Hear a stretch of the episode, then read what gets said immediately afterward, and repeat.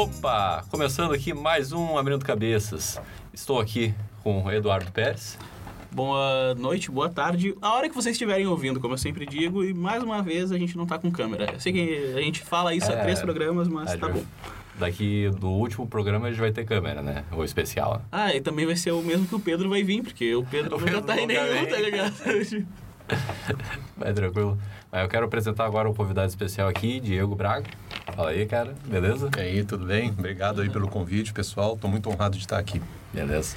Bom, eh, a gente chamou o Diego aqui por causa. É o mesmo projeto sobre representando os professores do SENAC, que a gente trouxe o IFA no programa passado. E ele é o professor de inglês. Quais outras matérias que tu dá também? Aqui eu trabalho com comunicação profissional também. Comunicação profissional também. Isso. Sim. E é, onde, é a área que eu trabalho nas instituições de ensino superior, né? Ensino de línguas e, às vezes, sociologia da cultura, história da literatura.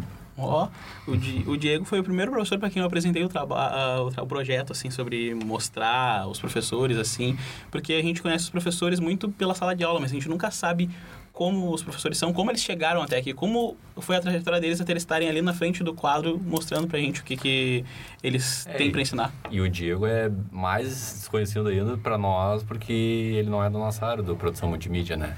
Isso. Ele dá EA- EAD em outra pra... co- como complemento, assim, como complementar, né? É, uma das cadeiras que eu dou aqui, ela é, ela é fornecida num sistema que não é bem EAD, né? Semipresencial, porque tem Ah, metade das aulas mais ou menos presenciais e metade da carga horária é feita através de trabalhos à distância. Então, essa se chama semipresencial tecnicamente. É claro que a gente chama de EAD tudo que tem uma parte do ensino online hoje em dia, para simplificar, eu acho. Claro, claro. Mas é, mas é isso.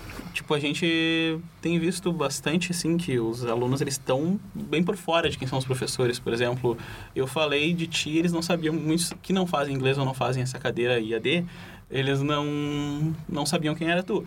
Assim como a gente falou do IFA para alguns alunos que não são de multimídia, eles não sabiam quem era o IFA. tipo, foi É, muito engraçado. certeza. E isso é tri porque dá para apresentar os, professores, os professores para esses alunos. E eu já descobri pessoas que não sabiam do IFA que são do Senac, tá ligado? Alunos que são do Senac, mas não lidam com multimídia. E não sabiam quem era o IFA, não sabia quem era o professor de fotografia. Sabia que tem os alunos que fazem a aula de fotografia, mas não sabiam quem era o IFA. Que no caso é a imagem digital 2, né? Fotografia. É, isso, isso que você está falando diz um pouco sobre o que é a situação da educação no nosso país, né? O professor não é a estrela, né? Uhum. Ele não é, infelizmente, não é um dos motivos pelos quais os alunos procuram as instituições, o, que, o que revela um problema grave, né? É, pouco, pouco, as instituições pouco fazem para promover aquelas que deveriam ser as suas estrelas, que são os professores, Sim. né? E sua- os seus professores, os seus professores, o seu corpo docente. No caso de uma instituição de ensino, é quem faz de verdade a instituição de ensino, é o professor e o aluno, né? Obviamente que há todo o trabalho dos técnicos, da equipe de apoio, etc. Mas se é uma instituição de ensino, de- no caso, quando é de pesquisa também, são os professores. E a gente não vê isso, né? A gente não vê essa promoção. Aqui eu acho que vocês têm uma iniciativa muito legal por conta disso. É, é verdade que, é, na, acho que no ano passado, o Senac fez uma campanha em que apresentava as fotos dos professores nas mídias sociais da instituição, o que é muito legal, né? Mas o que vocês fazem aqui é um pouco diferenciado, porque visa explorar a história profissional deles. Eu acho que isso tem muito valor, isso é, não é pouco, né? não, não é elogio que eu estou falando, mas contribui para a mudança de um elemento importantíssimo na nossa educação, que é justamente o fato de que a gente tem que entender que os professores têm uma função fundamental. Eles produzem a mercadoria mais valiosa, que é a força de trabalho qualificada, fundamental para o nosso país. Tu falou que os professores não têm muita promoção. E isso me leva a crer que ah, muita gente não tem interesse em ser professor, certo? Então, da onde partiu o teu interesse de ser professor? Ah, vem. é, eu trabalhei em algumas coisas, né? Antes eu trabalhei em obra, eu fui garçom de pizzaria, eu, eu, e até que eu consegui começar a dar aula de inglês, né? Antes eu participei de um projeto de alfabetização, não era, não estava nem fazendo faculdade, comecei a dar aula de inglês e aí gostei muito daquilo, assim. É, aquilo foi um. Quando eu entrei em sala de aula pela primeira vez, eu tre- tremia muito, estava com muito medo, porque era uma turma bastante heterogênea, né?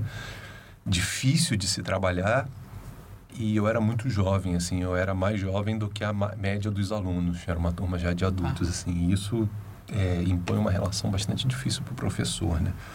que ainda é, infelizmente, muito baseada num respeito que a pessoa teoricamente herda da família de respeitar os mais velhos e não uma relação social de aprendizado profissional onde você pode É. sem, sem nenhum problema aprender com uma pessoa mais jovem né? não é a sala de aula ela não é uma reprodução das relações familiares ou pelo menos não deveria ser eu comecei a a, a- perceber que eu tinha jeito para coisa porque mesmo começando no início eu comecei a trabalhar num curso de inglês e mesmo sendo muito iniciante, com pouca experiência, tudo que eu tinha era uma formação num curso de inglês, né, que eu ainda nem tinha concluído e que me chamaram para trabalhar na mesma instituição que eu que eu ta, que eu estava estudando com uma bolsa que eu ganhei por conta de um de um, um curso na escola.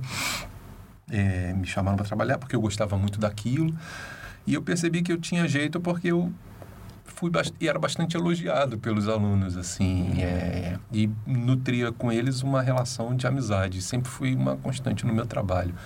E eu acho que o fator que mais me faz gostar da profissão é o fato de que você pode se tornar amigo dos seus alunos. Isso é uma coisa que a gente não valoriza muito sabe? É, mostrar para eles que você está no mesmo nível que aquele palanque que às vezes tem em algumas salas de aula felizmente isso hoje em dia está acabando mas aquela coisa que o professor fica mais alto assim que não é uma estrutura de concreto não diz nada sobre a estatura e sobre a diferença de status né? É, são as as inversões que se tem na realidade né? Você coloca o professor num palanque mas na prática não o valoriza Bah, quando muito mais Doido, importante né? que você tire ele do palanque, ele fique no mesmo nível dos alunos, mas ele seja valorizado. Não não estou falando de salário, né? Não estou falando de salário. No caso agora do ensino superior nem é ruim, né? Sempre pode ser melhor. Sempre pode ser um salário de técnico do judiciário. Um professor doutor sempre pode vir a ganhar isso, né? Na- Nas instituições privadas, né? Mas isso é um sonho. É, eu estou falando de, de um respeito pela profissão, né? É uma coisa que eu acho que a gente já estava conversando antes ali, Sim. eu cheguei a comentar. Claro. Então, mas, mas, eu, acha foi, foi por acidente, assim. Eu me entrei numa sala de aula, estava precisando de dinheiro. tu tinha que é, idade? é, eu tinha 18 anos. 18 Nossa. anos. Eu tinha 18 anos. Eu, eu ia me casar, estava pensando em me casar, né? E a gente comete erros na vida, né? Eu estava pensando em me casar e aí foi, foi atrás, assim, do dinheiro. Não tinha nenhuma vocação, não foi um espírito que me chamou, assim. Eu entrei na sala de aula porque precisava de dinheiro, recebi o convite, achei legal, era melhor do que eu estava ganhando. Na época, os cursos de inglês ainda pagavam bem, assim. E de- me descobri ali. Porque eu fiquei, ficava muito feliz o dia que eu ia trabalhar, porque eu ia ver aquelas pessoas e eu ia estar com eles e eu ia estar aprendendo inglês. Foi quando eu realmente aprendi inglês de verdade. Foi quando eu comecei a dar aula, né? Uhum. Antes eu sabia, depois eu passei a realmente se- me sentir seguro, né? Uhum. Para me comunicar em inglês, assim. Antes não. né? Eu já tinha estudado seis anos e não tinha essa segurança. É, e percebi que aquilo talvez fosse um investimento muito grande na minha vida, porque eu tinha a certeza de que mesmo que tudo desse errado do ponto de vista financeiro, do ponto de vista de felicidade, não ia dar. Uhum. E ainda é verdade até hoje. É, já tem 20 anos isso.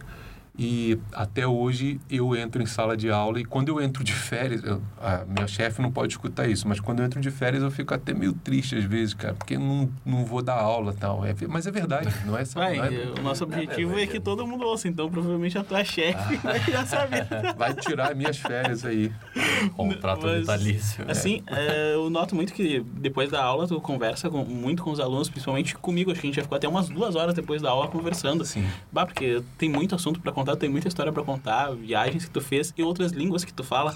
E, tipo, como é que tu saiu assim, tipo, porque todo mundo, tem muita gente que se preocupa em aprender inglês e fica no inglês. O que que te fez querer aprender as outras línguas? É, quando eu, eu decidi que eu queria ser professor e que eu queria trabalhar é, nessa área, é, eu fiz primeiro vestibular para jornalismo, tá?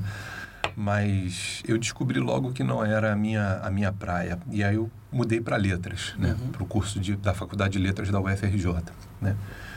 E Na primeira aula eu já me apaixonei. A minha primeira aula na faculdade foi a aula de grego genérico 1. A gente viu o alfabeto grego e eu achei aquilo a coisa mais espetacular do mundo. Coisa de maluco mesmo. Você vai ver que eu não sou uma pessoa muito boa, mas eu achei aquilo fantástico. Porque eu, eu na época, era uma pessoa ainda muito religiosa, assim, e eu tinha. Eu falei, poxa, quem sabe eu aprendo esse grego aqui e eu já sabia que o grego bíblico era um grego simplificado, chamado koiné. Eu falo, quem sabe eu aprendo esse grego aqui. Posso até ler algumas coisas da Bíblia em grego, no original, tal. É aquela, uma, uma uhum. coisa sempre muito pessoal. Sempre fui uma pessoa muito guiada mais pelas paixões do que pelo retorno financeiro que as coisas podem trazer. E isso acabou me ajudando a ter uma vida que eu não, não tenho luxo, tal. Mas eu tenho uma vida que eu não me preocupo com dinheiro. Talvez porque eu não gaste tanto, mais do uhum. que eu ganhe bem, entendeu? Mas é porque eu não me preocupo com isso porque eu sempre procurei seguir aquilo que me movia, que me fazia feliz. E isso, de certa forma, independentemente de eu estar tá tendo um retorno imediato ou não, eu insistia naquilo e o retorno acaba vindo, né? Eu acho que falta muito isso. Né? Você tem que ter um senso prático, obviamente, principalmente quando você nasce numa família pobre, né? Sim. Acerca de, do seu futuro, da sua carreira. Mas você tem que entender que é, é muito mais importante que você, para vencer na vida, você tem que ter muita vontade, você tem que ter muita disposição, você vai encontrar muitos desafios. E se você estiver seguindo num caminho que você que te apaixona, que te move, você vai enfrentar todas as dificuldades, você vai poder atravessar momentos de grande dificuldade, às vezes de falta de reconhecimento, porque o fato de fazer aquilo vai ser bom para ti, de estar tá buscando aquilo, de você sabe onde quer chegar. Né? Uhum. Isso é muito importante, principalmente para quem nasce numa família mais pobre. Né? Se você sabe onde você quer chegar, ou seja, se você tem, eu, eu gosto disso, eu quero fazer isso na minha vida e eu vou seguir, mesmo que esteja nessa dificuldade, no momento. Né? Isso foi muito presente para mim, porque é, eu, eu, me casei né, com 19 para 20 anos, muito cedo, e, e obviamente que vieram as dificuldades financeiras, né? E, e, rapidamente, assim, e eu trabalhando em curso de inglês, fazia a minha faculdade, consegui dar aula num curso de inglês que a própria UFRJ oferecia, o que a, acrescentou um pouco para o meu salário, bastante, assim, né? era mais bem remunerado do que na iniciativa privada. E foi durante toda a minha graduação que eu trabalhei nesse curso da, da instituição, às vezes com uma carga horária bastante boa, assim. E foi maravilhoso para mim, porque era um curso que dava um, uma assessoria para você aprender a dar aula, né? Isso estava vinculado, era um projeto para completar a formação das pessoas, né? E entrou no meu currículo isso como seminário pedagógico, bah. etc. Lá uma, ah, uma carga horária, Sim. etc. Tal. E isso foi muito importante, muito embora dentro da, da, do meu curso superior eu tenha me apaixonado muito pela questão dos estudos literários, culturais e filosóficos, assim, mais do que pela área de linguística, né? É, eu, eu, fui um bom aluno, assim, me formei com uma média bastante alta, né? É, oito, né? com, várias, ah. é, com várias disciplinas extracurriculares acima da, da carga horária que eu peguei. Eu, eu gostava bastante de estudar mas o curso de linguística dentro da UFRJ é um pouco, eu achei um pouco defasado, né? Aprendi muito com meus professores lá, é devo muito a eles, mas eu achei o curso, da, as disciplinas da área de linguística um pouco é, é, defasadas, assim. Eu vim descobrir um pouco depois que na Unicamp a gente tem o melhor curso de linguística né, dentro do Brasil, as melhores disciplinas, os melhores linguistas tal, é onde a gente tem um patrimônio, né? Na UNB, o Marcos Bagno tal, que é um estudioso da língua da, da da língua brasileira desde o ponto de da língua portuguesa, desculpa, do, do pontuguês brasileiro, né, desde o ponto de vista da linguística e que influenciou muito a minha maneira de dar aula, de encarar a, a, a língua portuguesa, né? Mas eu acabei tendo grandes mestres na área de estudos literários, etc., que foram grandes porque fizeram uma coisa que eu, que, a que eu devo muito a eles. Nossos caminhos se separaram, né? Uhum. Bastante, né? Mas é, no início eles fizeram por mim uma coisa que eu trago para mim até hoje, que é um ativo que eu tenho dentro de mim, que é o fato de que eles me ensinaram, me incentivaram, não sei se isso se ensina ou se, se incentiva ou se é os dois, eles me ensinaram a pensar por conta própria.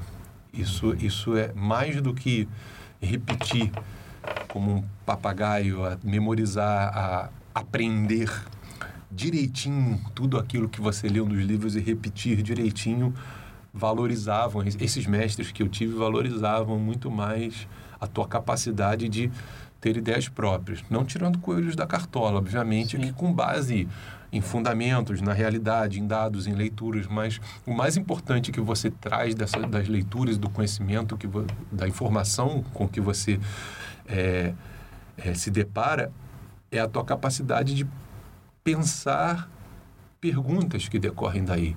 Né? O mais importante para para a evolução da, do conhecimento e para a evolução do nível cultural de um país são as perguntas que são feitas e não as respostas que já estão dadas. As respostas estão dadas. Né? Isso é a formação que eu sempre falo para meus alunos, é a formação do profissional do século XXI. É um profissional que é capaz de descobrir respostas que ainda não foram dadas. O que a gente, o que o mercado vai querer não é o profissional que memorizou as respostas que já existem. Esse profissional se chama Google. Né? Uhum. O que a gente precisa é de um profissional que seja capaz de encontrar respostas novas. E para isso você precisa fazer perguntas diferentes, olhar por um outro lado. A criatividade ganha uma, uma força muito grande dentro das qualidades das soft skills dos, dos seres humanos, na medida em que você desenvolve a inteligência artificial e que ela vai ganhando um terreno muito superior ao simplesmente do programa, do, do, uhum. do cérebro eletrônico programado, uhum. e a criatividade vai se tornando o terreno dos seres humanos. A gente vai perdendo terreno para as máquinas. Será que algum Sim. dia perderemos totalmente, né? Tal, aquelas utopias. Uma coisa que tu sempre, uma coisa que eu, tu falou na aula, última aula, que tu falou até no intervalo para os alunos que eu digo, foi o primeiro professor que falou isso. Tipo, claro, não desmerecendo os outros professores né, da faculdade aqui, por exemplo, o IFE, ele falou ele disfarça, vá atrás, as coisas. Mas os outros professores também falam, tipo, te incentivam a fazer. Mas tu chega ali e falou pra que vai ser difícil, tu diz o quanto vai ser difícil e tu diz que tu consegue. Não é um faça, é um tu consegue e vai ser difícil. Tipo, isso é legal, eu gostei da. Uh, tipo, porque no ensino médio nenhum professor falou isso pra mim. Eles diziam pra mim assim, bah eles chegavam na sala e diziam, ah, tantos aqui vão trabalhar no mercado, tantos aqui vão ser lixeiro, talvez dois vão para a faculdade. Tipo, isso era muito cruel de se falar com os alunos, ainda mais na periferia, assim. É, isso é um crime, o professor que faz isso uhum. Porque é um professor que está restrito ao passado, né? É você achar que o passado você carrega consigo. Se você veio de uma família pobre, você vai ser pobre. Né? Uhum. Né? É verdade que a maior parte das pessoas que que são pobres vieram de famílias pobres e as melhores a maioria das pessoas que são de têm uma alta renda vieram de famílias de alta renda. Mas a gente tem que acreditar sempre é uma condição fundamental para a conquista da felicidade que a gente acreditar que as coisas podem melhorar e que você pode conseguir. Tudo que você precisa saber que vai ser difícil principalmente se você tem dificuldade, se você tem uma família disfuncional, se você nasceu numa família de baixa renda, você vai ter que fazer muito esforço. Não dizer isso para o aluno também é uma, é, uma, é uma desonestidade. É preciso que ele reconheça, você vai ter que trabalhar mais uhum. do que o, o, sujeito que nasceu no berço de ouro. Você vai ter que fazer mais sacrifícios, vai dormir menos. Uhum. Mas você pode você pode, você tem que, você tem que a tarefa, a primeira, a coisa mais importante que um professor tem que fazer é incentivar os seus alunos, inspirar os seus alunos. O aluno tem que sair da sala inspirado para conquistar coisas. Né? Não, se ele vai conseguir ou não, isso é uma outra coisa. A gente espera que consegue, mas o mais importante é que ele saia dali disposto a tentar porque se ele sai disposto a tentar e acreditar, e ele sai com a consciência de que vai ser difícil, ele não cai no primeiro tombo, ele insiste e as chances são muito grandes de que ele venha conseguir realizar grandes coisas pela sua vida e pela sua comunidade, né? É, se a gente não ensinar nada para o nosso aluno na sala de aula, mas a gente fazer, fizer com que eles acreditem que eles podem conquistar os seus sonhos, as coisas mais estapafúrdias, que muitas pessoas vão dizer assim, não, isso é impossível, isso não é para você você já cumpriu metade da sua tarefa pedagógica. A outra metade é você tentar fazer com que as pessoas desenvolvam algumas coisas, aprendam, desenvolvam suas habilidades, seus talentos, desenvolvam conhecimento. Mas se você sai, se eles saírem dele com muito conhecimento, mas desacreditados, eu acho que vale muito pouco. Mas se ele sai com pouco conhecimento, mas com muita vontade de conseguir, pelo menos uma parte está feita. O ideal é que saia com os dois, né? A gente sempre tenta trabalhar nesse sentido. Mas como a nossa formação como professor no Brasil é muito deficiente, nós temos dificuldade de trabalhar com isso. Como a educação é desvalorizada, os alunos também chegam muitas vezes na sala de aula pensando assim, isso aqui é uma coisa que não tem muito valor, não tem problema faltar aula, não tem problema dormir, não tem problema ficar com o celular ligado, porque isso aqui não é um negócio muito, muito sério, né? É uma bola de neve, é, um ciclo já... vicioso que a gente precisa cortar. Eu já ouvi muitas vezes, assim, de alunos, principalmente quando eu estava na escola, e até ouço hoje ainda, de pessoas que ainda estão na escola, elas dizem, uhum. ah, o importante é sair do ensino médio com o diploma, não é saber as coisas, porque aí eu consigo um emprego melhor. Eu só é. preciso do ensino médio para conseguir um emprego, porque o que eles ensinam aqui eu não preciso. É o que eles falam, eu já ouvi muita gente falar isso aí. Eu, é. Tipo, ah, eu não quero estar tá aqui, eu quero estar tá estudando. Ou eu já ouvi coisa de um de aluno que queria estar tá fazendo programação de computador, fazendo TI, estudando até marketing, estudando outras coisas. Cara, eu quero fazer aquela faculdade. Só que se eu não passar por aqui, eu tenho que eu não chego naquela faculdade. Então, vou fazer o mínimo possível porque eu não tô afim de estar aqui. Eles falavam isso, tipo, e é, o que isso mais era, tem é isso. Uhum, é. Isso, tipo, é meio triste. Tipo, que tu... É. É porque isso é uma visão muito instrumental da uhum. educação. Uhum.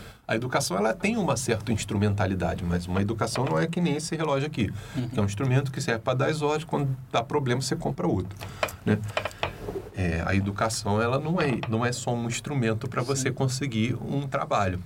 A, a, prova de que nós temos uma relação difícil com a educação é que o sujeito pensa na educação como um número no contra-cheque.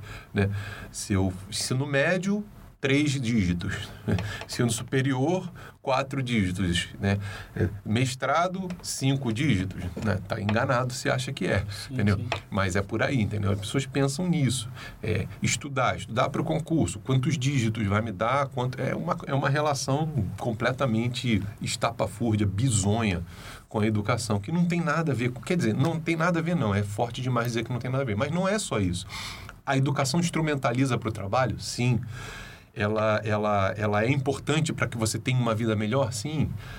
Eu, eu, eu, eu, eu sou pobre, eu sou uma, pessoa, minha família é toda de gente pobre, eu sei como funciona essas coisas, a gente quer ter uma vida melhor, né?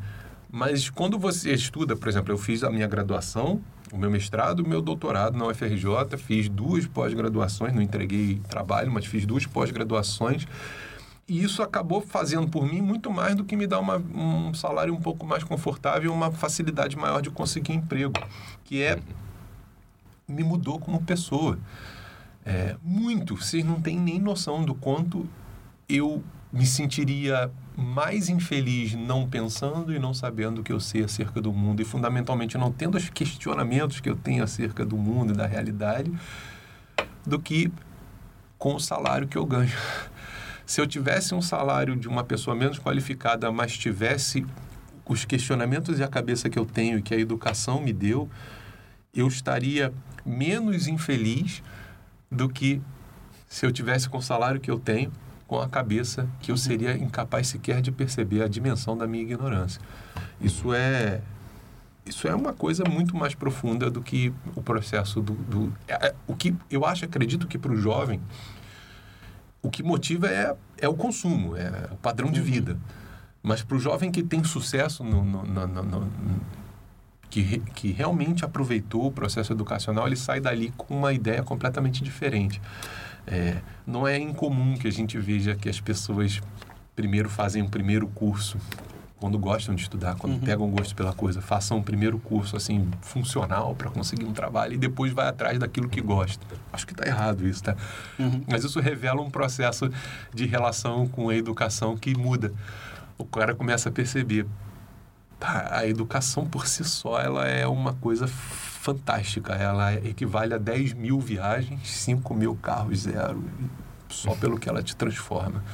É, eu, eu, comecei a perceber isso quando eu vi, tive esse insight, quando eu vi um comercial numa revista muito antiga, na casa do meu avô, um comercial da Brasília. Isso era em 2000 e pouco. E eu vi um comercial da Brasília, e aquilo era um sonho de consumo. Assim, era um, você tivesse uma Brasília, você ia ser feliz. Era basicamente isso que o comercial estava te dizendo. Eu falei, cara, como é que são as coisas, né? Hoje em dia você tem uma Brasília, você fica triste, né? Cara, pô, tem uma Brasília, né? O celular, né? Os celulares, você tem um celular daqueles primeiros modelos, fica triste hoje em dia, uhum. tem tanta coisa. Ao passo que se você, naquela época, tivesse estudado e lido certos livros, Uhum. aquilo ainda está contigo tão vi, com, talvez até com mais vício do que tinha na época, né? A, a, a educação e o aprendizado e o desenvolvimento de si como pessoa, ele é uma coisa que é um capital que você adquire sem depreciação. Depreciação do capital é a desvalorização, né? Se você compra um maquinário para a tua fábrica, aquilo desvaloriza, né? A educação, você pode até ficar com habilidades que estão defasadas pro- pelo mercado, mas o fato de você as ter adquirido provoca transformações em você que, não, que são irreversíveis, né? São, é, não, dá, não volta atrás. A educação é um processo sem volta. É, é, um, é um enriquecimento sem chance de empobrecimento, sem chance de ficar pobre.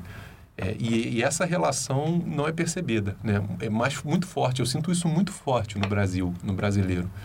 É, é um dos problemas. A, a culpa não é do povo, né? Isso é o resultado de um processo histórico social. É, A culpa é de todo mundo. Na verdade, não é fulanizar, não é achar o culpado.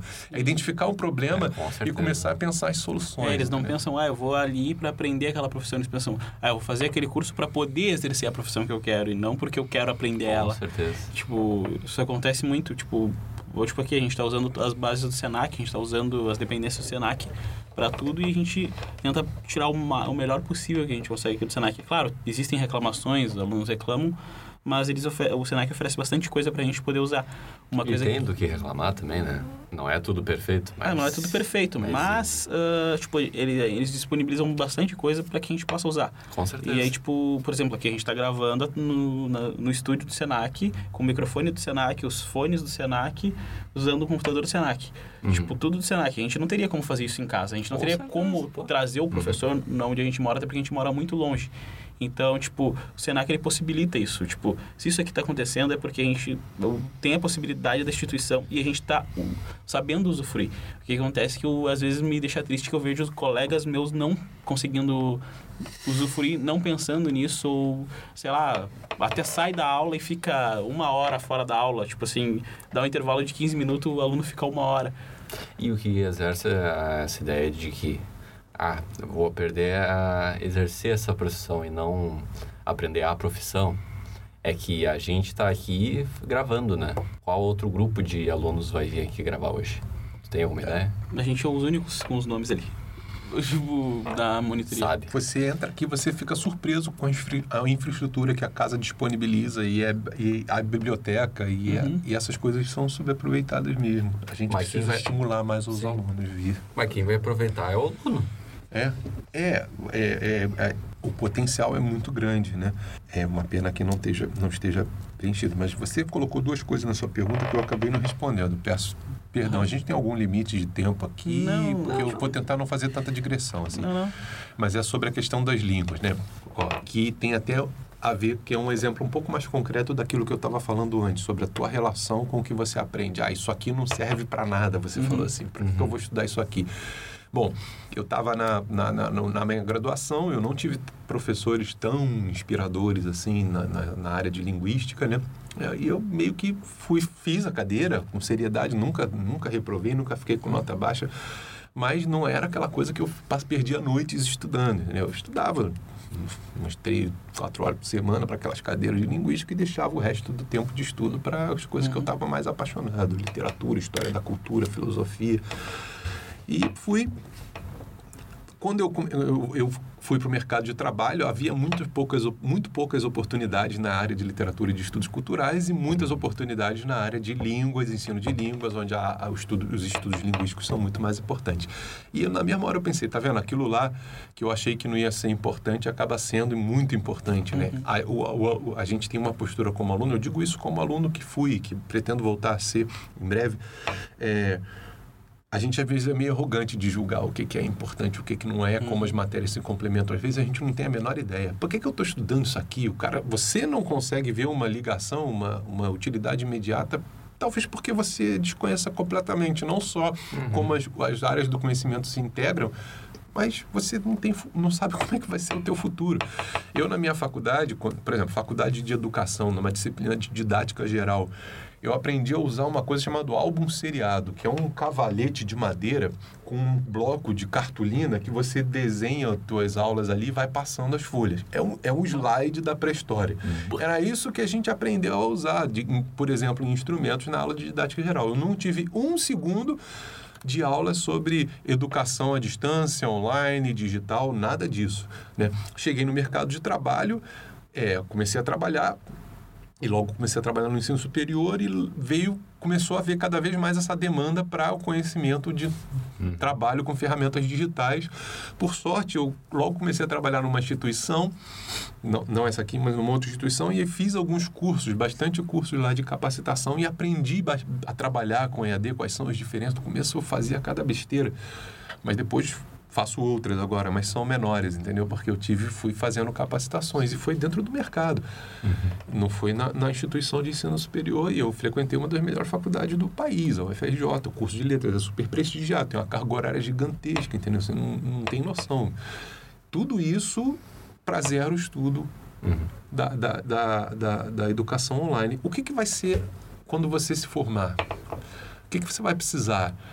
É, tanto isso é verdade que eu estou te falando, que não dá para prever, que cada vez mais as instituições de ponta do mundo estão adotando os currículos, as formações em T. Um currículo menos pré-moldado para o aluno e um, muito mais aberto para as opções. Cada um escolhe aquilo que quer se especializar. E você tem uma formação menos coesa, às vezes o cara vai puxar matérias, né, que a gente chama, vai puxar uhum. matérias que não, cadeiras que não tem diretamente nada a ver, mas que vai, for, vai que se ele quer fazer aquilo é porque aquilo de alguma maneira o interessa, como uma pessoa quer exercer aquela profissão. Então a gente uhum. tem que uhum. ter também humilde como professores, como pessoas que pensam o currículo, coordenadores, gestores da educação, uhum. né, para deixar em aberto para os alunos escolherem o seu, a sua formação. E é o que a gente implementou aqui com o currículo novo no Senac, eu acho que foi um enorme sucesso, tá?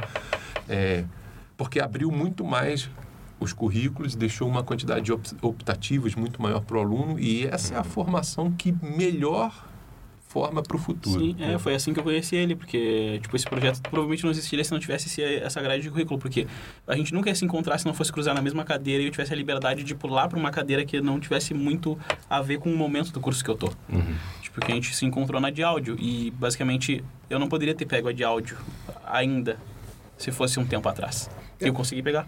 E, e, uma pena que muitas universidades públicas ficaram para trás nesse processo, uhum. porque os grupos organizados do movimento estudantil de que eu fiz parte, tá? Eu fiz, eu fui, uhum. eu fui é uma coisa que foi muito importante para mim, mas que hoje em dia eu não faria, né? Mas que eu fiz parte do movimento estudantil, né? de uhum. militância, né? Eu fui uma pessoa, era uma pessoa mais de esquerda, mas conforme eu fui deixando de ser religioso, eu também fui deixando de ser de esquerda. Assim, as coisas são muito. Ligadas, né? E, e o, o, marxismo hoje me parece uma forma de religião, assim. Ah, me sim. parece, né? Mas, mais ou menos isso. Mais ou menos isso, assim. Eu mim, acho que todo lado político está se tornando uma forma ele, de religião. Ele é, uma, é. Ele é uma, uma, uma coisa extremamente determinista e uma redenção idealizada, mas enfim, não quero muito tocar nesse assunto sim, aqui, sim. Uhum. mas por causa do movimento estudantil houve uma resistência muito grande a essa modificação dos currículos na universidade pública que eu acho que teria sido positiva, né? É, no sentido de dar mais flexibilidade. O, o movimento, por, por, por, odiar muito todos os governos, não sem certa carga de razão, mas enfim, uhum. por odiar muito todos os governos, parece que tudo que o governo faz é, é, é imediatamente rechaçado e não se analisa tal. Em relação à questão do estudo das línguas, eu, eu muito embora não tenha gostado muito das disciplinas de linguística na faculdade, eu gostei muito das disciplinas de línguas. Eu gostei, eu, eu fiz o inglês, foi muito bom o inglês que eu fiz. Eu já, já falava inglês, já era fluente quando entrei na uhum. faculdade. Mas o que eu aprendi ali eu não aprenderia em curso nenhum, que foi coisas de um nível científico de generalização da língua assim que me faz foi o que mais me contribu, mais contribuiu para que eu me tornasse um, bom, um bom professor de língua. Não não me comunicar sim, na língua, né? Isso acrescentou também, mas o mais importante foi o quanto contribuiu para eu me tornar um bom professor. E daí eu comecei a fazer o alemão na faculdade, por Bom. fora. É, fiz francês, né? E depois eu fui fazer um alemão no Goethe Institut, né? E quando eu estava já no mestrado. É, inclusive, é, foi o, o Goethe foi uma, uma, uma, coisa que me, me acrescentou bastante no, no, na, no, no, ensino da língua, porque eu tinha uma professora que era alemã. Ela era, na, ela, ela era alemã, cidadã, morava no Brasil, mas ela era alemã, morou muito tempo lá. E ela tinha uma mentalidade sobre a questão de, de educação, assim, que era uma coisa fenomenal, assim. Ela era uma apaixonada pela profissão. E de um jeito que, que é muito, muito distinto do nosso, sabe? É um orgulho muito grande de estar ali, sabe? Não, não é aquela coisa, ah, dou mais dadora de aula. Porque tem, hoje em dia tem o professor e tem o dador de aula, né? Que é o cara que Sim. completa a renda. Uhum. É um fenômeno que vem se aprofundando no Brasil e que não está descasado do problema da formação dos nossos professores, né? Como eu estava dizendo já para vocês.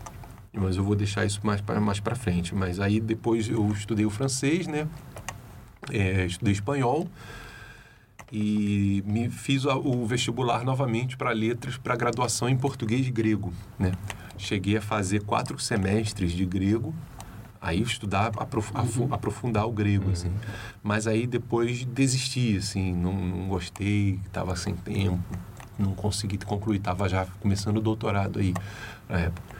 Mas pretendo voltar a estudar línguas, tenho a intenção de aprender russo e árabe. É, são as próximas línguas, mas eu queria melhorar o meu francês por enquanto, que não está muito bom. Quais o alemão foi bastante fácil. Foi fácil. Uhum. Porque, por causa do inglês, é muito parecido. Eu indico bastante para as pessoas que têm um bom inglês aprender o alemão. Então. e sobre. As, tu falou que viajou para alguns lugares já, em off, assim, sim. fora do programa, mas tipo, tu falou ali quais lugares que foi esses? E foi a estudo ou foi a turismo? Olha só, é, eu, eu viajei já bastante para a Europa e para os Estados Unidos. Eu fui para a Europa, eu conheço vários países, tá? Eu já fui duas vezes à França, já fui à Suíça, já fui à Itália, já fui à Alemanha duas vezes, já fui à Inglaterra. Na Inglaterra eu fiquei bastante tempo e foi bastante importante para mim.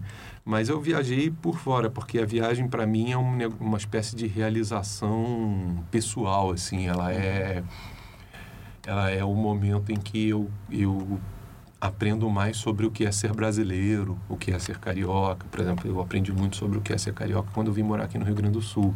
Né? Porque pelo diferente, né? Os alemães têm um têm um têm um, um, um, ditado, né? Tem uma expressão que é, é profil durch contraste, né? Que é a, o destaque através do contraste, né? Você, eles usam isso para dizer de uma pessoa que se destaca não porque tem méritos, mas porque o outro tem deméritos, né? Mas é também é, eu, eu vejo isso também como uma forma de dizer que você aprende quem você é quando você começa a entender o outro, e isso desde um ponto de vista individual até de um ponto de vista cultural, social. Eu, eu vejo muito que eu, eu, aprendo muito sobre o que sobre o que é ser brasileiro, sobre como eu nos entendo muito mais quando vou viajar. Né? E essa é essa é uma coisa que eu queria continuar fazendo para o resto da minha vida. Infelizmente, por uma série de questões políticas, econômicas, está ruim, né? Atualmente para viajar, sim, sim. O, o câmbio não ajuda a economia não ajuda com a demanda por trabalho, né? Mas eu pretendo voltar a fazer isso, sim. É, eu pretendo, estou planejando uma viagem para Nova York no ano que vem, para queria muito ver um jogo de basquete nos Estados uhum. Unidos. É esse tipo de coisa, entende? Sim. Eu não viajo para ficar tirando foto em frente das dos monumentos turísticos e postando nas redes sociais. Quem quer fazer isso, faça. A minha, a minha viagem é para viver, para tentar ficar com as pessoas uhum. do lugar. Né? E, e comer nos lugares, conversar com pessoas, é, ir para a biblioteca, ver, ver filme, ver um jogo, ir para um parque, ver como é que as pessoas fazem. Dificilmente eu fico fazendo passeio de turista. Eu detesto, na verdade, isso. É claro que você vai ver a Torre Eiffel, quando você hum. viu o Louvre lá, mas Sim. o Louvre é um espetáculo à parte, né, cara? Sim. Mas também faz parte você tentar ficar um dia ali em Montmartre, conhecer, fala, conversar com os pintores ali de Montmartre, ou então é, comer como os operários de Londres no, no, no Safeway, que é um supermercado que vende comida barata e Ah, você sim. ali o útil ao agradável, porque você é pobre, né? a libra é uma fortuna, e aí você come barato e você conversa com as pessoas ali. Isso é bastante, bastante enriquecedor. E você volta é, quando eu voltei, eu lembro que uma vez eu voltei, a gente, eu- a gente ficou na Suíça, assim. Dessa vez eu fui com meu pai, foi, fomos para a Suíça. E a gente voltou para o Brasil. E assim que saímos do aeroporto do Galeão, ali no Rio de Janeiro, veio aquele cheiro maravilhoso da Baía de Guanabara, de esgoto, de organismos em decomposição. E a falou, "Oh, é o cheiro do Brasil.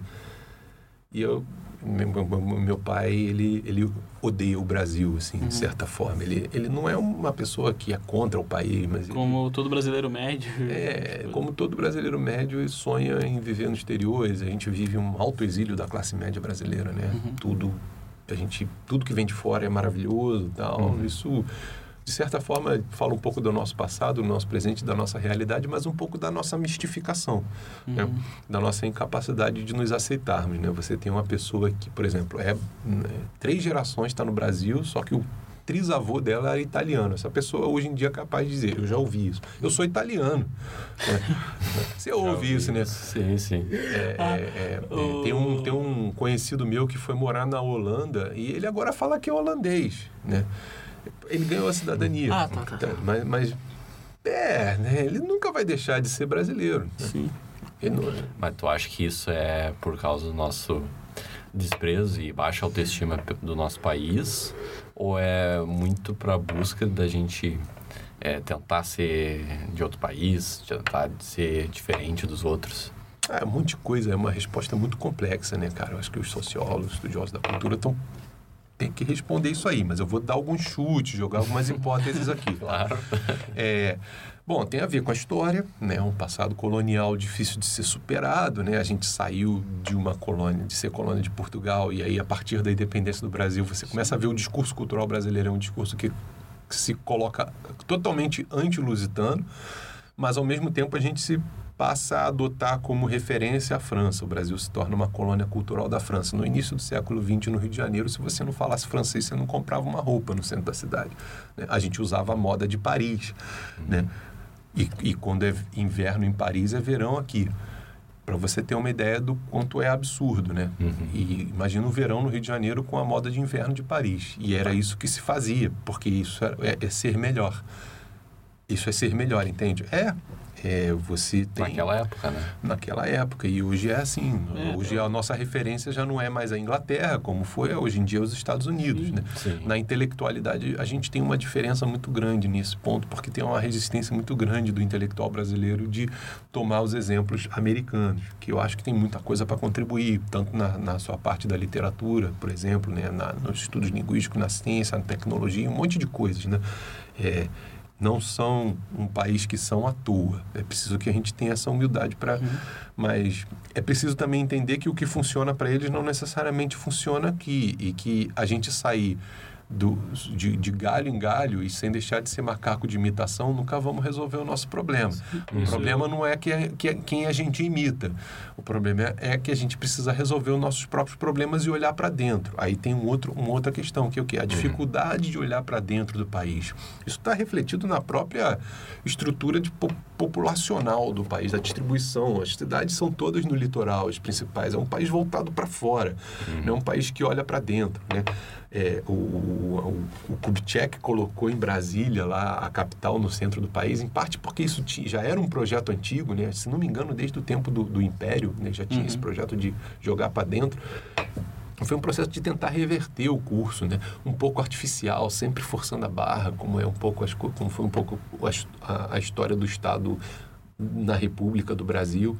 Tem outras coisas também que têm a ver com a, a questões étnicas e raciais muito complicadas no Brasil, maquiadas por, uma, por um mito de democracia racial, né? que é um país que tem um racismo muito forte, é, tão forte que nem precisa ser institucionalizado né, na forma Sim. de leis, mas você tem, por exemplo, a- Salvador, Bahia, né, um estado com uma maioria de população negra, e você vai na Universidade Federal da Bahia e a maioria é branco. Então, mas você não tem uma cota para brancos na Universidade Federal da Bahia, mas nem precisa ter. Né? Você tem o racismo é tão forte que ele se encarrega de excluir, de, de, de, de de fazer essas exclusões aí. Isso é um outro problema. Então, na medida em que você é, tem uma, uma herança portuguesa é, ou italiana e você acha que você não se pertence a esse caldeirão de miscigenação que é o Brasil, você fi- se sente um pouco melhor, entende? Porque há, há uma associação do... né? O Gilberto Freire, o trabalho dele é muito criticado por certos aspectos, mas ele tentou reverter um pouco isso. O Darcy Ribeiro também é um outro pensador do Brasil que mostrou. Ele tem um livro, inclusive, cujo nome é Mestiço é que é bom. é, é bem- é bem a linguagem dele, é um cara que escreve sem essa, essa verborragia, esse falar difícil acadêmico. É um dos motivos que me faz gostar muito do trabalho do Darcy Ribeiro. Ele tentou ver. Ler o Brasil sob a ótica dessa mis- miscigenação como algo positivo. A gente, sem idealizar, a gente precisa entender que isso é quem somos e que não é ruim. Mas é muito difícil ainda. É muito difícil. Né? É, ano passado, se não me engano, ano retrasado, quando teve é, a gente talvez querendo imitar os americanos, não sei, mas enfim, teve um protesto da comunidade portuguesa no Rio de Janeiro, que é bastante grande, né? imigrantes, pessoas que são filhos de portugueses, descendentes de portugueses no Rio de Janeiro, fazendo protestos contra os imigrantes. Né? Isso é uma coisa muito do Brasil, né? Você é doido, descendente de um imigrante português e você faz protestos contra os imigrantes. Mas eles não estavam protestando, obviamente, contra os imigrantes que porventura estivessem vindo da Alemanha, da Suécia. Eu acredito que devem ser muito poucos que estão vindo para cá. Mas Ah. Talvez exista alguns, né? nem dos Estados Unidos. O problema é quando esses imigrantes vêm do Haiti, vêm de Angola, vêm de Moçambique, da Bolívia, do Peru. Aí esses aí a gente não quer. É um problema racial de fundo. É um, é- é- é- Claro. Quando o cara tem a cara do, do Brasil, tirando aqui né, o Rio Grande do Sul, não pode ter a cara do Brasil. né? Tem que migrar para o Brasil, pra, tem, que, tem que ser a cara do primeiro mundo. E a gente associa isso com outro tipo étnico. Né? Aqui no Rio Grande do Sul não é tão forte, talvez, porque a mistura étnica é tão grande que aqui é, tem um, um contingente de europeus muito maior. Mas é um problema vigente, é um problema que existe no país. E, além disso, a própria realidade do país, né? Você Sim, uma tem no coisa Brasil... que aconte- uma coisa que acontece, tipo, por exemplo, se vai um loiro um de olho azul aqui, aparece aqui, a gente não acha que ele é estrangeiro, a gente até pensa que ele é daqui mesmo, por exemplo. Mas se ele vai pra lá, que o João vai pro Rio de Janeiro, já confundiram ele com estrangeiro. Isso. No Rio de Janeiro, tipo, É, vieram falar acho. inglês com ele. Isso, tem É. um colega meu que era loiro de olho azul, estava esperando na minha porta, bateu na minha porta, ela foi me visitar, ele foi assaltado enquanto ele estava esperando eu abrir a porta. Em inglês, o, o assaltante chegou para ele e falou: Give me your money. Ele, sou brasileiro. Ele, então me dá o dinheiro. Porque ele viu o cara. É, cê- cê- Nossa. não é mentira. Cara, é porque é muito difícil você ver lá. É, aqui não, eu, eu lembro que a primeira, que eu estava pouco Nossa. tempo aqui, eu vi um, um cara puxando carroça e o cara era gralho, louro, de olho claro. É. E eu fiquei estarrecido, porque eu fiquei olhando mó tempão, assim. eu aí depois eu pensei, pô, por que, que eu fiquei olhando? É porque eu nunca tinha visto um mendigo, um garrafeiro, um catador de lixo, ou loiro de olho azul. Não existe isso no Rio de Janeiro. Nossa. Não existe, né? É, in- invariavelmente pobre é negro mulato ou mestiço, né? Nossa. No, no máximo da minha cor, assim, que não é nem branco nem preto, é meio... Né? Mas no Brasil eu sou tratado como branco, né? Mas É. já falei, eu fui na. Alemanha e eu vi o que que é. É, daí, lá Cara, é... Turco, achavam que eu era turco. Turco? Com essa barba, assim, é. Pô, Sim. Se eu andasse com uma bolsa cheia assim no ônibus, acho que ninguém sentava do meu lado. É, mas tem muito esse problema no Brasil. Mas aqui é menos, obviamente. Aqui tem uma outra mitologia. é. Eu entendo até o ponto, o, o nacional, o, sim, o regionalismo, o orgulho regional gaúcho. Por exemplo, tem aquela, aquele samba, acho que do Martinho da Vila, Aquarela do Brasil, que no samba ele vai passando pelo Brasil. Olha só, ele começa lá na Amazônia, lá no norte, aí vem pelo Nordeste, passa pelo Centro-Oeste, chega em São Paulo, Minas Gerais, Rio de Janeiro, acabou. Acabou a aquarela do Brasil. Não tem Paraná, Santa Catarina e Rio Grande do Sul. Acabou. Está excluído da mitologia tropical que se criou para criar parte da identidade nacional, né? E é, e é verdade que, por exemplo, no terreno linguístico, que é a minha praia, você tem uma apresentadora como a Patrícia Poeta, por exemplo, que é daqui, gaúcha. Para ela apresentar um jornal nacional, em nível nacional, ela precisa, entre aspas, perder o sotaque. Diga-se, falar como um paulista ou um carioca. A mesma coisa acontece com um apresentador do Rio Grande do Norte. É, isso eu percebi muito. Você pode fazer. sotaque, é. Perde o sotaque. Você, para falar com sotaque assim, matê, bagual, assim, eles Sim, falam aqui, tem que ser um jornal local. Porque pro país, não. Isso é um preconceito que tem, Claro. entendeu? Isso é um preconceito que tem contra o falar gaúcho. Contra o falar nordestino é mais ainda. O cearense sofre mais ainda. Que é burro, que É, é... Igual porque eu é vejo- figura cômica. Não Sim, pode é, apresentar o claro, telejornal, Com entendeu? certeza. Igual eu vejo, eu lembro uma coisa, duas coisas que eu lembro. Ah, tipo, a Ana Vitória, que elas têm uma música que elas falam tu no lugar de você. Tipo, chega, não foram numa entrevista e dizem, ah, vocês falam você errado, falaram pra elas assim, elas, não, a gente escreve a música como a gente fala. Falaram pros caras assim, cortaram ele na entrevista. Mas a coisa mais importante que eu vejo é que não é um- só um fato do Brasil excluir o Sul. O Sul também se exclui. O Sul ele se acha muito mais ah, uruguaio, argentino, Ah, do certeza. que ele se acha brasileiro. E isso é muito ruim, porque tipo, eles falam, ah não, porque os nossos irmãos argentinos, os nossos irmãos daqui, os caras do sul, eles falam do Rio Grande do Sul aqui, principalmente, eles, eles se acham muito mais do outro lado da, do continente. Tanto não se acham parte desse país. Estão querendo se separar do Brasil. Não Ah, sei aonde foi parar disso. Ah, meu, é, mas- tipo, eles não, eles não fazem uma forcinha momento. ser brasileiros também, É. tá ligado? Tipo, Ah, se posso te falar como carioca que eu percebo? De certa forma, isso não é um artificial.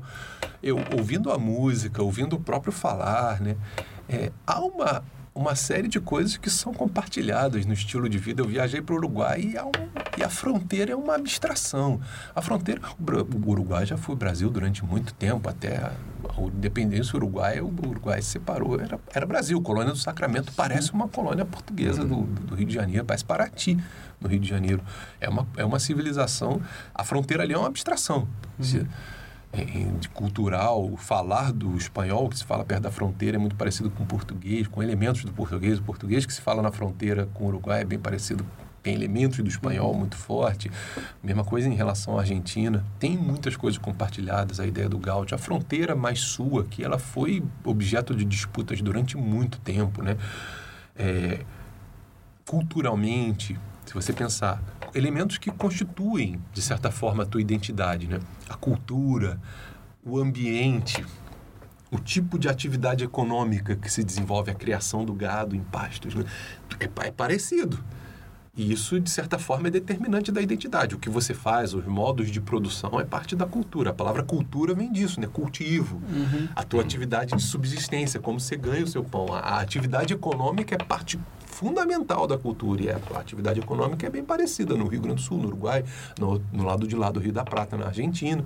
Então, tem essa identidade, sim, uma quantidade, contingente muito grande de imigrantes, italianos e alemães. né? Isso também tem na Argentina, tem no Uruguai. Ou seja, há muitos fatores de identidade. né? A religião católica, por exemplo, compartilhada por, na Espanha e em Portugal, não é uma coisa que separa. A questão é linguística. né? Nesse ponto, a educação tem uma importância muito grande, cara. Porque a educação, ela cria é, um sentido de nacionalidade. Eu vou te dar um exemplo. Você vai aprender em história na escola que a sua história, você, gaúcho, a sua história começa lá em 1500, quando uma caravela aportou lá no Nordeste. Começou a sua história aqui do Rio Grande do Sul. E que o início da sua história, do seu povo, do seu povo, Sim. começou com as plantações de cana lá no Nordeste. E isso é a sua história. A sua história não começa, não tem nada a ver com o Uruguai, com a Argentina. Você aprende isso na escola. Você aprende que você pertence, que tem um passado comum com o cara que está no Rio Grande do Norte, não com o cara que está ali do lado da fronteira no Uruguai. A escola é que cria isso. A escola é que cria a nação. E a nossa dificuldade com a nacionalidade, ela é a dificuldade que a gente tem com a escola, a relação péssima que a gente tem com a escola. O nosso presidente, que se diz muito nacionalista, ele tem que investir pesadamente em educação, se ele quer realmente criar uma nação. Sim.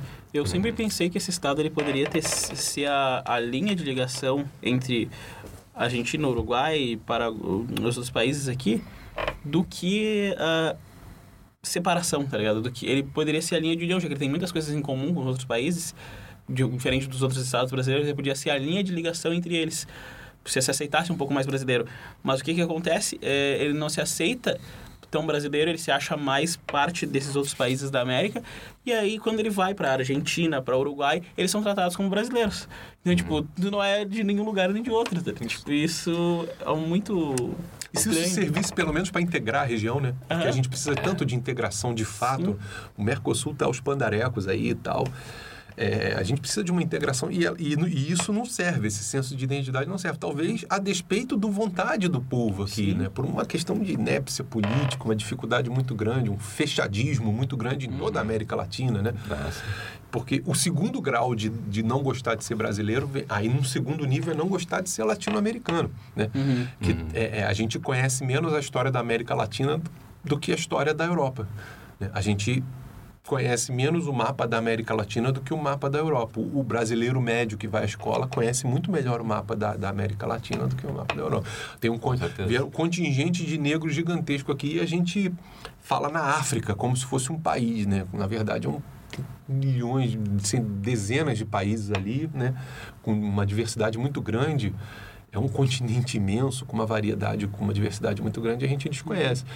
A gente não sabe quem, quem a gente é. Ah, os a caras gente sabem não- onde é. não- A gente desconhece a América Latina, a gente desconhece a África, a gente conhece a Europa a que pertencemos. Eu acho que, enquanto tradição, o Brasil é um país ocidental. É- É um país cristão, com uma, uma série de instituições e um passado comum que nos liga muito fortemente a isso que se chama de mundo ocidental, que numa abstração é ali os países que partilham a, a cultura europeia anglo-saxã, latina, germânica, né? É, é- esse é o mundo ocidental. Eu já ouvi uma, uma coisa muito engraçada sobre a África do Sul. Os caras estavam comentando, ah, tem a África lá, e os caras estão falando dos países, ah, África do Sul, isso. África do Sul, bah, mas onde fica? Eu não sei qual país é. Ah, aquele, que- aquela parte da África que tem branco. É a parte da África. tipo, é, o, Nossa. é um bagulho muito engraçado. A parte da África que Ah, tem eu branco achei lá. meio tá ligado? triste, assim. Sim, é tipo, os caras conversando assim, é muito engraçado se tu, se tu É. para pra ouvir. É, é muito... É, é- a gente tem uma dificuldade com isso e isso não está preparando a gente para o futuro. É possível que, dentro de 50 anos, ah, entre as 10 maiores cidades do mundo, cinco vão ser africanas. Isso são projeções que os geógrafos, economistas estão fazendo. É, pai- há países africanos como a Etiópia, Ruanda, por exemplo, é, Moçambique, né? Que, tem, que vem crescendo a taxas de 5%, 6% muito maiores do que a nossa, né? Obviamente que eles saem muito de trás, mas que estão atingindo é, a Ruanda, se você pensar, teve o genocídio em 94, né? E, e, e agora tem, tem um governo lá que não é exatamente democrático, tem eleições, mas ele ganhou com 94% dos votos. Claramente não é uma democracia, mas ele está por meio de associação com os chineses, atraindo muito investimento e tal. É a mesma coisa é, é, é a Etiópia, né? Ruanda, Ruanda é o país no mundo que tem mais políticos mulheres. Nossa, É, não sabia disso. a gente associa a África ao atraso, não sei o quê. É o país do mundo que tem mais políticos mulheres. Né? Isso, isso não é a Suécia, não é a, Escandinávia, não é um país escandinavo. Isso, isso mostra pra gente como a gente está coberto de estereótipos, como a gente desconhece um monte de coisas. Por exemplo, a gente desconhece coisas do Brasil que são maravilhosas. Exemplo, o, o que tem às vezes de bom aqui, a gente se trata de, de espancar, de escorraçar. Né?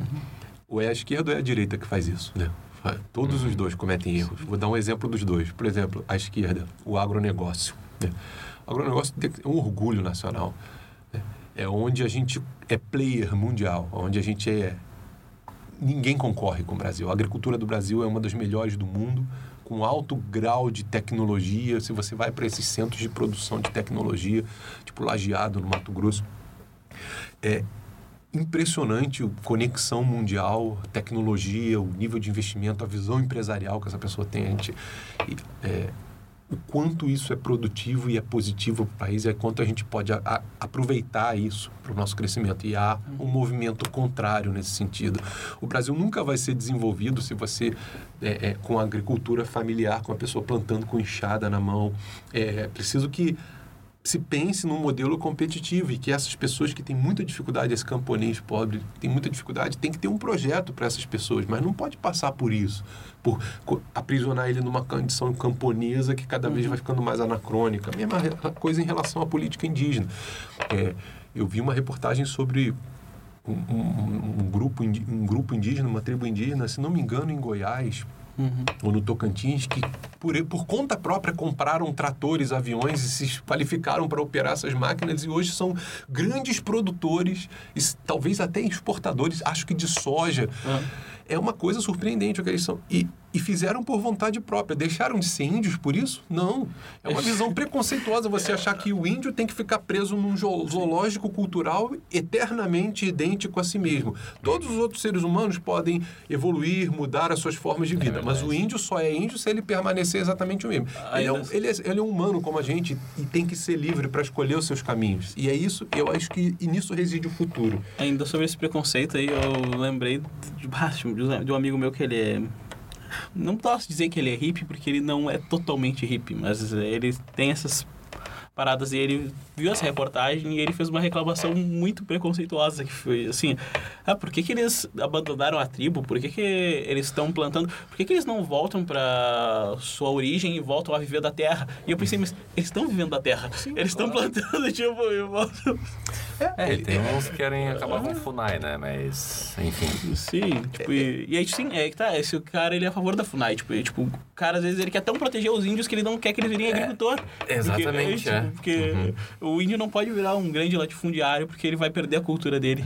Outro exemplo, que é o Marechal Rondon. É um patrimônio nacional. Né? Sim. É, o Einstein, inclusive, se não me engano, disse, recomendou e afirmou que ele teria que ser agraciado com o Prêmio Nobel da Paz pelo trabalho que ele fez com os índios. Ah, porque teve muito problema, porque morreu muita gente. É, mas se não fosse o Rondon, talvez o genocídio tivesse sido muito maior. Né?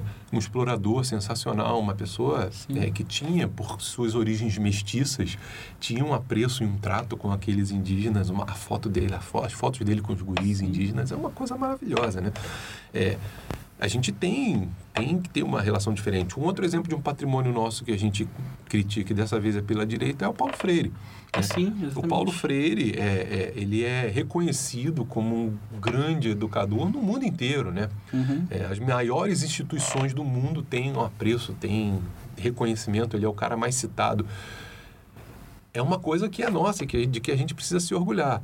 Aí tem uma, tem uma não leitura. Por que, que eu digo não leitura completamente equivocada? Porque é preciso não ter lido Paulo Freire para dizer que ele tem qualquer coisa a ver com a Revolução Socialista, com a comunista. Não tem nada disso na obra dele.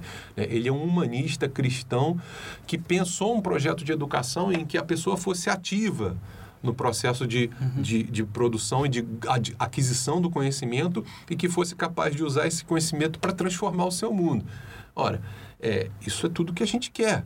A gente precisa transformar esse país, a não ser que você acha que está bom.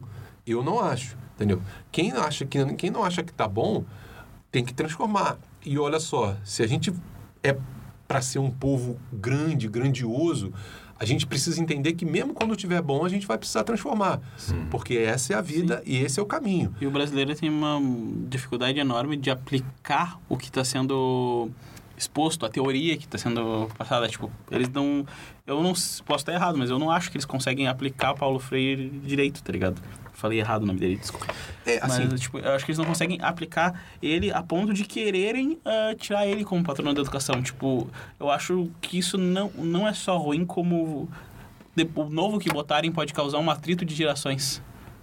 É, olha só, Tipo- é, não, não, não te botar quem no lugar, né, Sim, cara? mas- Isso não muda muita coisa. Isso é, isso é trocar a toalha da mesa. O que a gente tem que fazer é uma boa refeição. Sim, né? mas pensa, os pensamentos, se botar alguém com pensamentos diferentes, colocar outro patrão com pensamentos diferentes, pode criar um atrito da geração que está vindo com a geração que já tem. Não, mas o patrono ele tem um ca- caráter simbólico aí. Há uma liberdade muito grande nas instituições de educação do Brasil para de- determinar os seus rumos pedagógicos, as suas bases. Há, inclusive, escolas militares que usam professores dentro de escolas militares que trabalham com Paulo Freire. Tá? É, isso que isso que está se fazendo é de uma ignorância sem tamanho, tá? É, é, porque há uma variedade muito grande. O que, que é? O Paulo, Paulo Freire criou um método que é um pouco antigo. né? O método Paulo Freire é um pouco antigo. Ele sofreu algumas atualizações, mas essencialmente é uma coisa antiga. E é preciso que a gente modernize.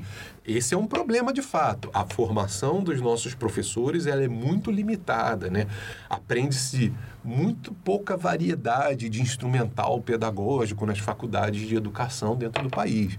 É preciso atualizar e dar mais variedade. Nesse Uhum. ponto, há uma certa hegemonia do pensamento de esquerda dentro das faculdades de educação? Sim, assim como a hegemonia do pensamento de direita dentro dos cursos de administração, dentro dos cursos de engenharia. Sim, né? É normal, é da carreira. Mas, assim, a formação, o currículo, ele tem que ser mais amplo. Ele precisa ser mais amplo. Esse é um problema.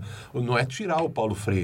É ampliar, é melhorar, é expandir, é dar mais instrumentos. Mudar a formação do professor é- passa por isso. Passa também, na minha opinião, por fazer com que o professor aprenda menos matérias gerais e tenha uma uma parcela muito maior do seu currículo voltada para disciplinas de didática, pedagogia e de métodos de educação e de instrumentos de avaliação. O percentual é muito pouco hoje. Esse é um elemento que seria muito contributivo, contribu contribuiria muito para a melhoria da qualidade da educação, melhorar a formação dos professores nesse sentido, no sentido de colocar uma parte maior do currículo é, voltada para métodos de ensino e não tanto assim como teo- teorias, conhecimento, estudar história. Você vai ficar fazendo quase a mesma coisa que faz um bacharel em história, em termos de estudos históricos, e depois você faz uma complementação lá pedagógica. né? Tem que ser uma parte muito maior, porque a questão da informação hoje já não é tão decisiva quanto a questão de saber, saber usar os métodos, ter ferramentas, ter uma boa concepção de pedagogia e obrigar né, os, os professores do ensino superior a terem algum tipo de curso de formação específico para professor. O que existe hoje em dia é que você faz uma graduação em qualquer área, e você faz uma especialização e você já pode dar aula no ensino superior, sem nunca ter estudado métodos pedagógicos, etc. Isso, obviamente, é, de- não, não, não contribui para a qualidade. O professor acaba aprendendo na prática. Tem alguns que são muito, muito talentosos, outros que aprendem, outros que vão estudar mesmo sem precisar. Precisaria mudar isso aí. Sim. Porque é parte de uma noção é, de educação, tem a ver com aquela coisa da instrumentalização de educação de que falávamos, que é o seguinte: é, valoriza-se o sujeito que é o profissional do mercado. Isso é um fenômeno bem recente. Ah, fulano é um profissional de mercado. Aí faz-se uma, uma, uma, uma ilação falsa a partir disso. Logo, ele vai ser ótimo dando aula. É, O que está por trás disso? Uma, um completo desprezo pela profissão de professor. Porque ser professor é uma profissão. Ela requer uma formação específica. Não é porque você é um bom engenheiro que você vai ser um bom professor de engenharia. São duas profissões diferentes. Uma coisa é você se qualificar para construir pontes, outra coisa é você se qualificar para ensinar pessoas a construir pontes. Você precisa saber um pouco sobre como se constrói, mas fundamentalmente você precisa saber ensinar. Né? É, e essa coisa do- de valorizar o profissional do mercado, independente dele ter ou não alguma formação como professor, dá conta um pouco do desprezo que a gente sente pela profissão de professor. E, obviamente, que a gente se sente muito mal com isso, e eu identifico um dos problemas da educação brasileira. Esse é um dos sintomas do Mas tu problema. acha que tem alguma esperança para melhorar?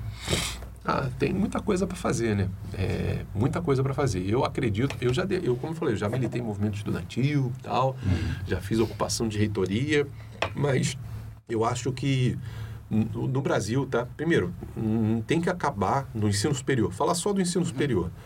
O ensino médio é uma tragédia. O ensino médio precisa ser integralmente reformulado, né? Mas o ensino superior existe um problema no Brasil, que é uma vergonha, que é o fato de que quem pode pagar não está pagando. E quem não pode pagar está pagando. Nas, as universidades públicas têm muitas exceções, principalmente nos cursos né, com menor relação candidato-vaga, serviço social, letras. Né? Tem muita gente pobre e que não tem condições de pagar, que está estudando na universidade pública, mas se você vai para os cursos de medicina, de engenharia, de odontologia, assim, farmácia, direito, você vê o que você vê. Quem é que está lá? São os filhos dos desembargadores, dos engenheiros, dos médicos, que podem pagar e que estão estudando de graça. De graça não, né? Porque Sim, sim. nós brasileiros estamos pagando para eles, para os filhos deles estudarem. Enquanto o filho do pobre tem que pagar a faculdade privada, né? Isso é, obviamente, uma vergonha. Isso tem que acabar. Né? É preciso que se dê uma solução nisso. Uma das soluções, por exemplo, não resolveria completo problema, mas um dos, uma das formas de começar a tentar atacar esse problema seria cobrar mensalidade das universidades públicas. Isso não é nenhum absurdo. Isso é feito na Europa. Algumas universidades públicas lá cobram mensalidades, né? E você poderia dar isenção da mensalidade para quem não pode pagar, né? E você poderia é, cobrar, inclusive, poupudas mensalidades Sim. de quem pode. E se não quiser, tem muitas instituições particulares que a pessoa poderia ir se não quisesse pagar uni- na universidade pública. Te garanto que não ia sobrar vaga. Tá? Te garanto que não ia sobrar vaga. É preciso cobrar. E eu acho que se faria isso no sentido, inclusive, de posteriormente pensar em capitalizar as instituições para privatizar. Né? Porque hoje eu penso que é, o investimento público, ele di- dificilmente ele dá certo, sabe? O, porque a iniciativa privada, quando você investe na iniciativa privada, você está investindo o seu dinheiro. Uhum. Portanto, você investe com sabedoria. Quando você tem um investimento público, que- o, o sujeito que está administrando esse investimento não está investindo o seu dinheiro, está investindo o dinheiro público. E, obviamente, que o que a gente vê são casos e casos disso, não se investe com tanta sabedoria, um desperdício muito grande, uma ineficiência enorme. né? Eu acho que o caminho passa pela privatização. É óbvio que se você privatizar num país de, de- onde tem muita gente pobre como o Brasil, você ia criar um colapso. Você precisaria privatizar e ter um sistema de voucher, alguma coisa assim que permitisse o filho do pobre ir para estudar. Né? E esses, por exemplo, você manteria o orçamento da educação, tal como ele existe. No Brasil não investe pouco. O Brasil investe bastante dinheiro até na educação. Não é um problema de quantidade. O problema é que investe muito mal. Entendeu? É, é- é- o, frente ao rendimento, o aproveitamento é muito ruim. Né? E é preciso, então, repensar que o problema não está na verba que sai, o problema está como ela está sendo implementada. Eu acredito que para otimizar essa verba, que não é pequena, seria melhor privatizar. A, a iniciativa privada é uma máquina de otimização de recursos. Né? É preciso ser muito canalha para não, não acreditar nisso, né? É, não saber disso, não reconhecer isso. É preciso que, então, a, que a iniciativa privada... Porque as universidades particulares, na minha opinião, são melhores. né? O que elas, o que impede, ela de impede elas de apresentar os números melhores é a, que, a existência de universidades públicas. É um negócio que eu queria até falar mais, mas eu não vou me alongar muito aqui. Mas ela as aulas são muito melhores. Você tem uma dificuldade porque você tem os alunos que geralmente vêm para cá e trabalham, etc. Né? E tem mais dificuldade de, de, de estudar, de acompanhar. Às vezes a carga horária precisa ser menor por questões de disputa de mercado, uma vez que uma parte const, com, considerável do mercado está estudando de graça nas universidades públicas. Se você acaba com isso, você ia criar muito mais mercado para as instituições privadas e você ia elevar muito a, qualidade, né? sem precisar, é, porque você ia aumentar muito o número de alunos das instituições privadas e aí você poderia, com a mesma mensalidade, financiar pesquisa, pagar salários melhores aos professores, fazer política de bolsa, etc. Né? Mas é, em relação à questão da verba, por exemplo, você algo- teria que ter alguma política de voucher para o filho do pobre estudar. E aí essa, o orçamento da educação poderia ser usado exclusivamente para isso Uhum. para dar assistência de educação a quem realmente precisa, né? Porque hoje em dia você já tem uma classe média. O Brasil já tem uma classe média, talvez não gigante, mas uma classe média considerável que paga os estudos do filho. Hoje em dia tem uma pessoa de classe média baixa, paga uma escola, às vezes até com alguma dificuldade. Como isso vai ser feito exatamente é uma coisa que precisa de estudo. Mas a rede pública foi criada no Brasil, muito corretamente, no momento em que não havia classe média. A classe média estava em formação. Quando é que o Brasil se torna um país com uma classe média urbana e industrial? No arco que vai de 1930 a final dos anos 70. É, você não tem ainda, você está formando a classe média do país. Então você precisa. Não, havia, não haveria como. Um setor, seria um setor muito pequeno que teria condições de pagar a sua educação. Então, por isso se cria uma rede pública para dar educação. Ao final dos anos 70, esse modelo se esgota. Né? Esse modelo de. Porque já tem uma classe média formada, já começa a ter excesso, inclusive, de mão de obra. Começa a ficar difícil arrumar emprego, mesmo com o diploma. Né? E começa, ao mesmo tempo, o processo de desmonte da educação pública. Ele está sendo feito de uma maneira ruim, de uma maneira que não, não, não a gente está caindo para baixo. A gente poderia cair para cima nesse ponto. A gente poderia subir de nível. Né? As melhores instituições de ensino do mundo, Harvard, Yale, Princeton, elas são privadas. É só isso. Né? Sim. Eu acho que isso responde à questão. Certo. Valeu, cara. Sério mesmo. Vai. Vamos te convidar em uma outra hora, com certeza. Ah, sim, eu acho que só para dar encerramento final, o que que tu daria de conselho para um para alguém que está começando agora, ainda mais no mercado assim, atualmente? Tipo, tu falou que sempre fez, procurou fazer algo que tu goste, mas É, é o seguinte, é, Se eu fosse dar um conselho para quem está procurando uma faculdade, é isso. Sim, algo bem rápido, assim, tipo... Porque o IFA disse o faça, tipo, apenas faça. E a gente tá querendo terminar com os professores dando um conselho, assim, rápido, Boa, tá boa, ligado? boa. Uhum. Que normalmente é o título do programa. tipo assim... Pensa grande é, e ignora quem te diz não. Só isso. Se você pensar grande, grande, Uhum. Geralmente são as coisas que nos motivam, que são as coisas que parecem muito grandes demais para nós. São essas as coisas que você tem que conquistar na vida. É disso que a gente precisa no país. De gente que pense grande e que queira fazer. E todo mundo que te dizer não, disser não, tá errado. Certo. Certo. Deixa teu arroba, teu, É, teus contatos aí, aí. caso alguém... Eu sou uma pessoa é, a moda antiga, assim. Eu não tenho re- no Facebook, eu não Bah. tenho, não tenho Instagram, não sei nem onde, qual é o Então- botão que aperta Ah, lá. então- Então deixa. Eu, eu, eu, eu tenho meu e-mail. Ah, pode ser? Pode ser teu e-mail. É DF, DF Pereira, D de dado, F de faca, Pereira, tudo junto, DF Pereira, arroba senacrs.com.br.